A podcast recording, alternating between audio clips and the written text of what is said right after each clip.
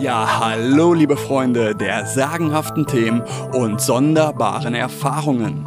In dieser Folge nehmen wir euch mit zur vierten Alien.de Konferenz, die am 19. August 2023 in Frankfurt am Main stattfand. Hier hört ihr den Live-Mitschnitt von einem der Vorträge, die dort gehalten wurden. Auf der Alien.de Konferenz sprechen Experten, Forscher, Autoren und Publizisten zu Themen wie Aliens, Präastronautik, Parapsychologie, Grenzwissenschaften, Bewusstseinsforschung und vielem, vielem mehr. Bei einigen der Vorträge kann es sein, dass zum besseren Verständnis der Inhalte der Videomitschnitt behilflich sein kann. Diesen findest du auf unserem Sagenhaft und Sonderbar YouTube-Kanal, der hier auch in den Show Notes verlinkt ist. Dort gibt es auch noch weitere Videos, die hier bei Spotify, Apple Music und den anderen Podcast-Anbietern nicht zur Verfügung stehen.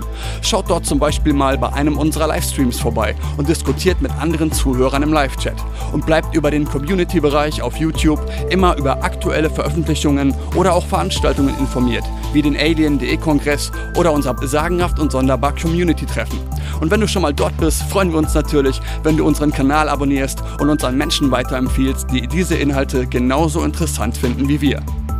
Und jetzt geht's los mit Roland Horn und neuen Aspekten zum Betty und Barney Hill Fall.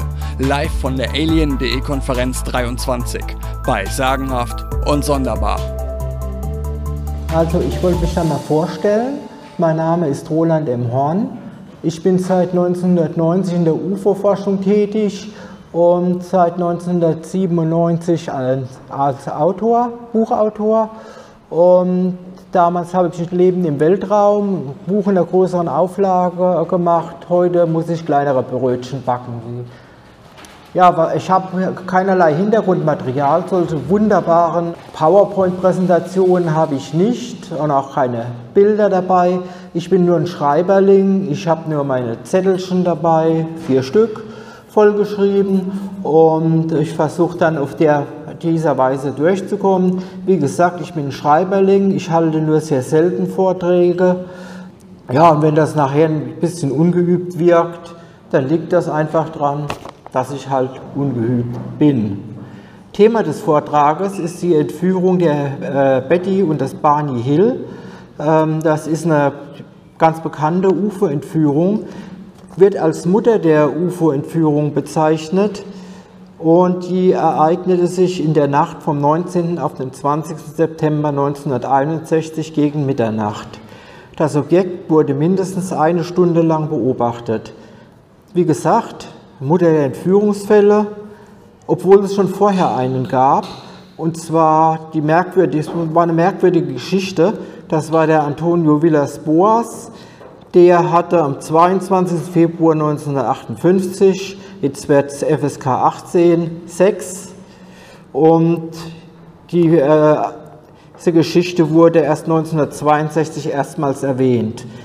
Dieser Mann sah sich als Zuchtbulle missbraucht, Heute ist das Ganze ein bisschen feinfühliger, den Männern wird nur noch äh, Spermien entnommen ähm, auf, im außer, sogenannten außerirdischen Raumschiff.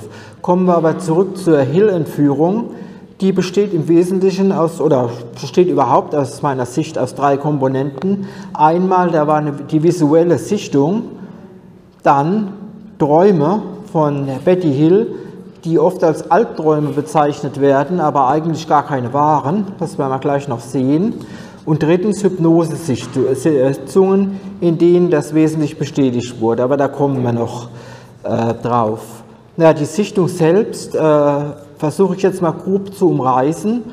Ähm, der erste Teil, also die visuelle Sichtung, ist der gesichertste Teil. Also ich bin sicher, dass Betty und Barney Hill, dass sich das wirklich so abgespielt hat. Bei den anderen beiden Punkten, da ist es ein bisschen schwieriger, äh, obwohl die auch nicht erfunden sind, also das sage ich auch gleich.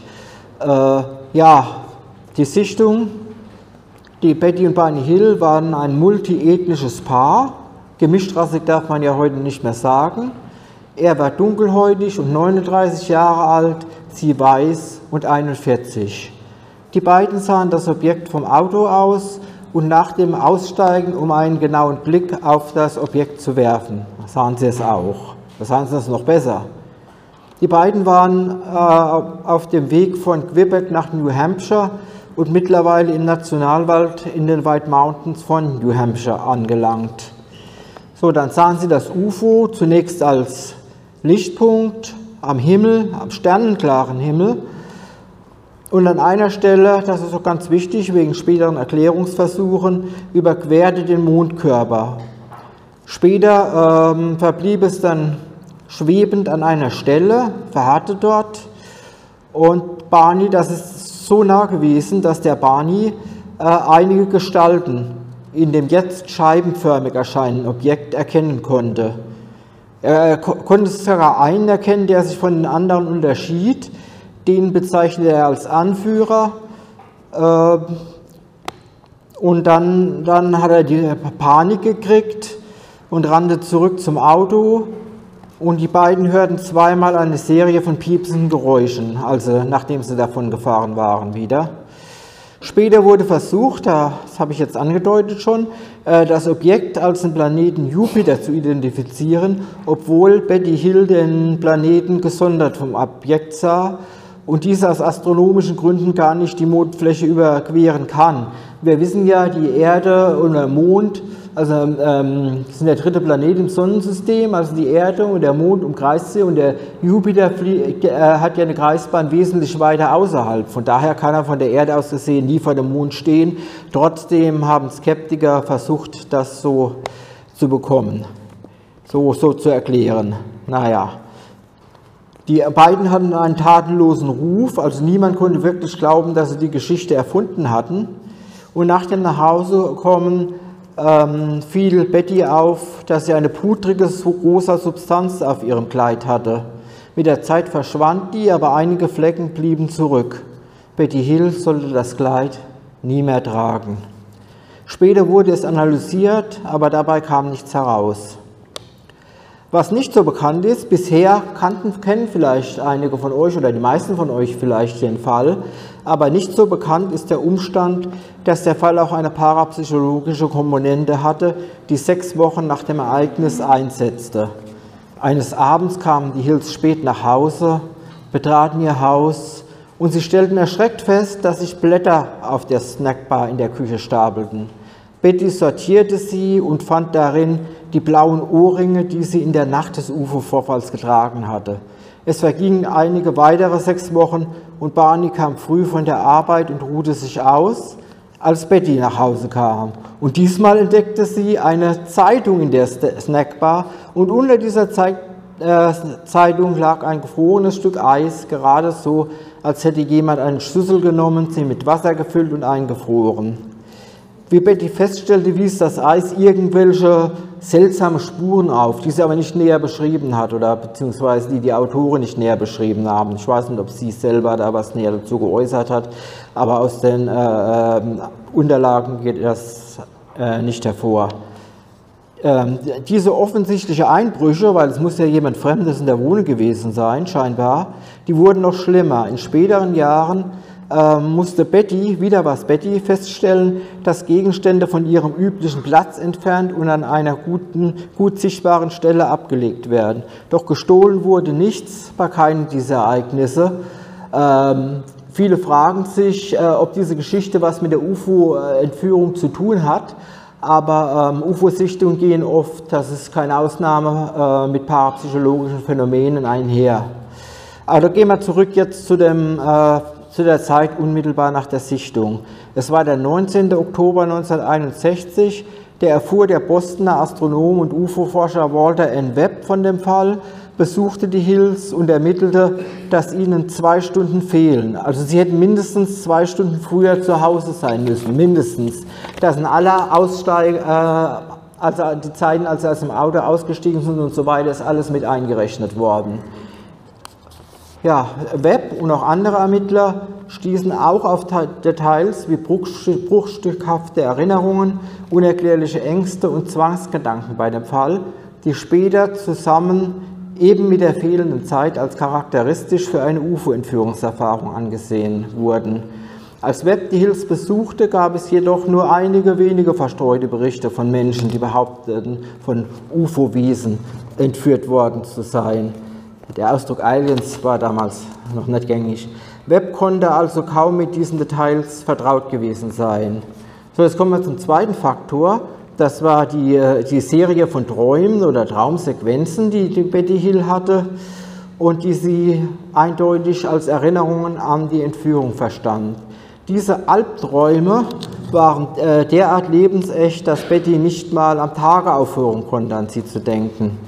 Ja, wie gesagt, waren das eigentlich gar keine regelrechten Albträume, denn aus ihren Berichten geht eindeutig hervor, dass sie ein eher freundschaftliches Verhältnis zu dem Anführer gewann. Also er hat mit dem sogar geplaudert, ähm, aber beide wurden nichtsdestotrotz vorher, ähm, denn auch diesen Traumsequenzen zufolge, an Ort des UFOs gebracht und untersucht. In diesem Fall sah Betty einen Waldweg, an diesem Traum, Entschuldigung, in diesem Traum sah Betty einen Waldweg vor sich. Auf beiden Seiten von ihr standen je ein Mann, weiter zwei vor und zwei hinter ihr. Auch Barney, der aussah, als ob er schlafwandeln würde, wurde von Männern umringt. Betty rief seinen Namen, doch er reagierte nicht.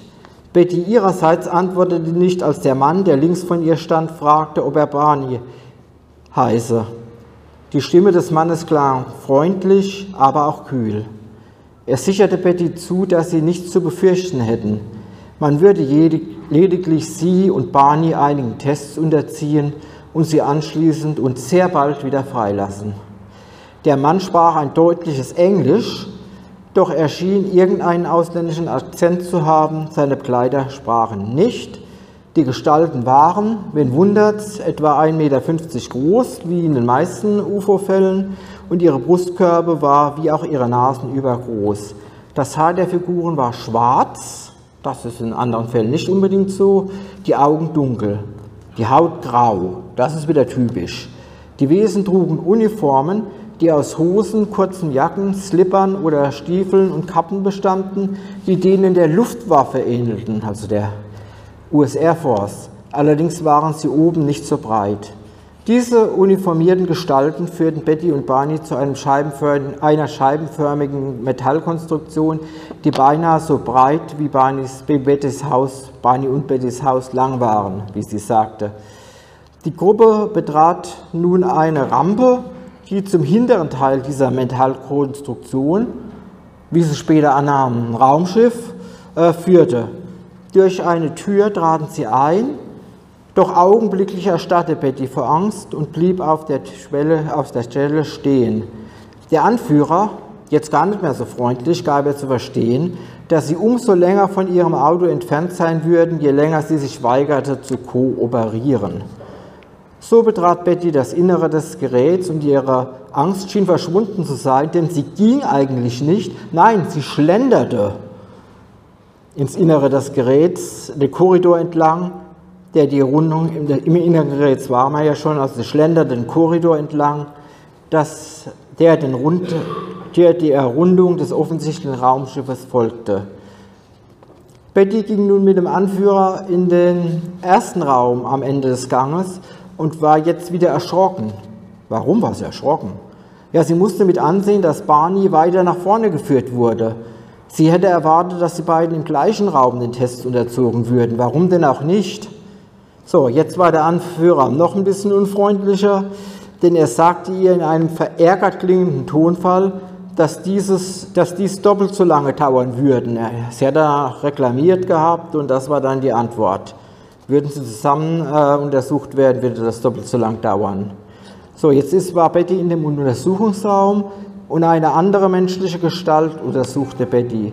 Sie musste sich auf einen Untersuchungstisch legen und dieser, offensichtlich war es ein Arzt oder ein Analogon dazu, wie auch immer das ist bei Außerirdischen, der zog eine Maschine herbei, die Betty zufolge wie die Drähte eines EEGs aussehen, doch ein Aufzeichnungsgerät war nicht zu sehen. Dieser Mann erklärte Betty, dass er ihr Nervensystem untersuchen wollte und berührte sie mit Nadeln an verschiedenen Teilen ihres Körpers. So, jetzt unterhielt sich der Anführer mit Betty. Betty war, Betty war ganz begierig darauf, mit ihm zu sprechen. Er erklärte ihr, die jetzt, ja, wie angedeutet, immer vertrauter mit ihm zu werden schien, die menschliche Sterblichkeit, wobei sie erwähnte, dass ein einzelner Mensch zumindest theoretisch 100 Jahre alt werden könnte. Doch der Anführer verstand nicht, was ist das? 100 Jahre. Betty schlug ihm vor, ein Treffen zwischen ihm und Top-Wissenschaftlern der Erde abzuhalten, doch er fragte, wozu das gut sein solle.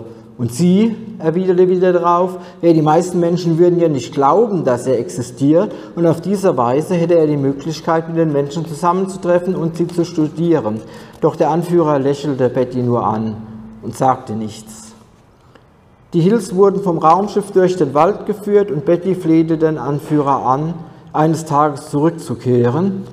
Also sehr erstaunlich, finde ich jedenfalls. Doch das sei nicht seine Entscheidung, hat er gesagt. Und Betty bedankte sich ausführlich für das Treffen und seine Freundlichkeit. Damit hatte sie sich für ihre, praktisch für ihre Entführung bedankt. Am Auto angekommen, schlug der Anführer vor, dass Betty und Barney Hill warten und sich ansehen sollten, wie sie gingen. Und die beiden stimmten zu. So standen sie auf der rechten Seite des Autos, Barney am vorderen Kotflügel und Betty an der Tür, um zu sehen, wie das UFO abhob und davonschlug. So, bisher jetzt habe ich einige Details, fragen sich einige, wo war das mit der Sternkarte und so weiter. Das gehört zu einigen Teilen, die ich bisher bewusst unterschlagen habe, weil äh, ich das als Kuriositäten auffasse. Ähm, also was, was ga, irgendwie gar nicht einleuchtet, Betty Hill wurde von Wesen, denen es möglich war, aus dem Kosmos hierher zu kommen, ganz primitiv mit einer langen Nadel in den Bauchnabel gestochen, mal abgesehen davon, dass das ein Schwangerschaftstest sein sollte. Ebenso bekam sie ein außerirdisches Buch, das ihr der Anführer als Beweis überlassen wollte, äh, wogegen die anderen aber etwas hatten, sodass es nichts mit dem Beweis war. Und so ging es ja auch mit einer angeblichen dreidimensionalen Sternkarte, die ihr gezeigt wurde und die sie später nachzeichnete. Auf die Zeichnung hin meldete sich eine Amateurastronomin äh, namens Marjorie E. Fish, und die wollte darauf das Sternensystem Zeta 2 Reticuli erkannt haben, äh, von dem später bekannt wurde, dass es ein Doppelsternsystem ist. Und die Krux ist, dass gerade Doppelsternsysteme von, von dieser Amateurastronomin kategorisch ausgeschlossen wurde, ausgeschlossen wurde, weil die instabilen Umlaufbahnen der Planeten, die sie umkreisten, vermutlich kein Leben ermöglichte, das Milliarden von Jahren Bestand hatte.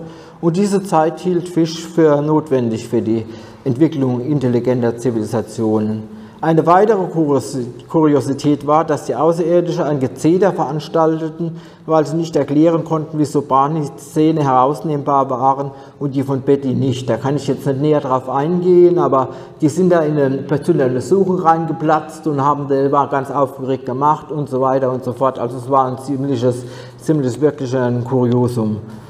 Äh, Betty hielt diese Träume es waren ja immer noch Träume, die, wir jetzt, äh, die das jetzt waren, das jetzt Gesagte, für eine Erinnerung an Erlebnisse während der fehlenden Zeit zwischen den beiden Serien von Pieptönen, die Sie da gehört haben.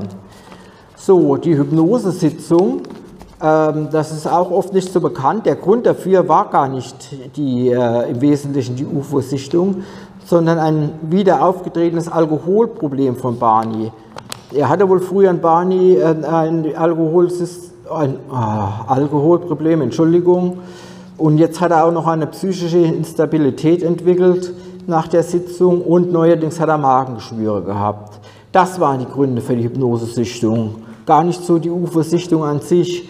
Der Hypnotiseur, der Bostoner Psychiater Benjamin Simon, glaubte nicht an die Geschichte von der Entführung, aber trotzdem bestätigten sich Bettys Träume mit nur leicht abweichenden Details. Es ist eigentlich erstaunlich, dass sich das so bestätigt hat, äh, im Wesentlichen zumindest. In den Hypnoseaussagen äh, von Betty ergab sich das gleiche Bild wie ihren Träumen, abgesehen davon, dass jetzt die Außerirdischen weder Haare noch große Nasen hatten. Barneys Bericht war lückenhafter. Er berichtete, wie er von der Route 3 abgefahren war und dass er gegen seinen Willen dorthin geführt worden sei. Jetzt kommt das Interessante, er berichtet von einer Gedankenstimme, von einer Gedankenstimme, die ihm diese Anweisung gab ähm, und auch jene einen weiteren Umweg zu machen, der ihn in den tiefen Wald geführt hatte. Er fuhr eine gewisse Strecke, bis er sechs, Meter auf der Straße, sechs Männer auf der Straße entdeckte, die von einem orangefarbenen Licht erhellt war, dessen Quelle Barney nicht ermitteln konnte. Betty hat sich dazu ausführlicher geäußert, aber das sparen wir uns aus. Das geht nicht mehr in die Zeit. Äh, die Gestalten waren jedenfalls gleichermaßen dunkel angezogen und winkten ihm anzuhalten, was dieser prompt auch tat. Jetzt näherten sie sich ihm drei Figuren, um ihm zu sagen, dass er keine Angst zu haben bräuchte, was sie nur ein wenig beruhigte. Der Anführer forderte ihn auf, seine Augen zu schließen, und Barney hatte bei dieser Anweisung das Gefühl, die Augen des Wesens würden in seine gedrückt. Und das erinnert wieder an Zeugenaussagen von Personen, die ebenfalls glaubten, entführt worden zu sein und von dem amerikanischen Historiker, Autor und Ufologen David M. Jacobs hypnotisiert wurden. Sie tätigten Aussagen wie, er ist mitten in meinem Gesicht, er berührt mich mit seinem Gesicht, er ist mitten in meinem Gesicht, er muss es heißen, ja. Er berührte mit seinem Gesicht noch nicht ganz meine Nase, aber fast. Oder hätte er eine Nase, es scheint nicht, als ob er eine hat, jedenfalls nicht viel davon, ist sie so nah an meiner Nase, wie es geht, ohne sie wirklich zu berühren. Auf die Frage an eine andere seiner Entführten, ähm, vom Jacobs, wie nah ist dir deine Stirn, antwortete ein Mann, er berührte sie, er lehnt sich darüber und berührt sie. Meine Nase berührt sein Gesicht.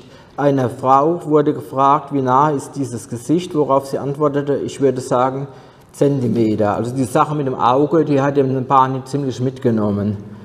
So, der erzählte dann weiter unter Hypnose, dass er sich schwach fühlte und gestützt werden musste, als er aus dem Auto herausgeholt worden war und zum UFO gebracht zu werden. Die Gestalten stellten sich, zwei der Gestalten stellten sich rechts und links von ihm auf und er fühlte, die Augen geschlossen haltend, wie seine Schuhe über den Asphalt schleiften. Wir haben dann also so Schuhe von an ähm, da zum UFO geschleift. Ähm, ja, und was interessant ist, dass diese Schuhe tatsächlich, nachdem die Hills nach ihrem Erlebnis nach Hause gekommen waren, Abriebspuren hier vorne äh, gezeigt hatten, aufwiesen. So, unter Hypnose sagt, das ist auch nicht so bekannt, äh, Barney, dass ihn der Anführer an einen rothaarigen Iren erinnerte und später rief er aus, er sieht aus wie ein Nazi, er ist ein Nazi und die anderen Mannschaftsmitglieder verglich er mit Orientalen. Das deckt sich auch mit einigen, mit vielen anderen Sichtungen, die zum Teil aber auch gar nicht so, gar nicht so bekannt sind. Vor allen Dingen die, die der John Keel untersucht hat, äh, wem der Name was sagt, aber das schweife ab. Das passt nicht mehr. So, was auch nicht so sehr bekannt ist, die Sichtung wurde durch Radar bestätigt. Dazu wurde zwar geäußert, wenn es jedoch ein UFO war, dann habe es sich südlich des Standorts der Hills befunden und sei somit wahrscheinlich nicht das gleiche Objekt gewesen. Das klingt aber nicht unbedingt sehr schlüssig, denn wenn eine fortgeschrittene außerirdische Zivilisation aus dem Weltraum es schafft, auf der Erde zu landen und über der äh, Erde zu schweben, warum sollten diese sich dann nicht auch mal etwas weiter südlich aufgehalten haben als an diesem Sichtungsort? Jetzt kommt eine interessante Erklärung durch den UFO-Forscher und Enzyklopädie, also UFO-Enzyklopädie-Autor Jerome Clark. Der sagt, die Lösung des Falles hängt von der UFO-Frage selbst ab. Und er kommt zu einem Schluss, den ich auch für etwas kurios halte. Wenn UFOs nicht existieren, haben sich Barney und Betty nicht mit Außerirdischen getroffen. Wenn UFOs existieren, haben sie es wahrscheinlich getan.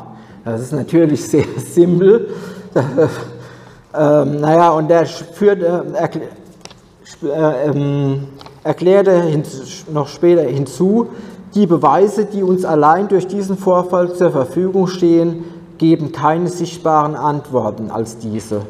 Vorerst zumindest.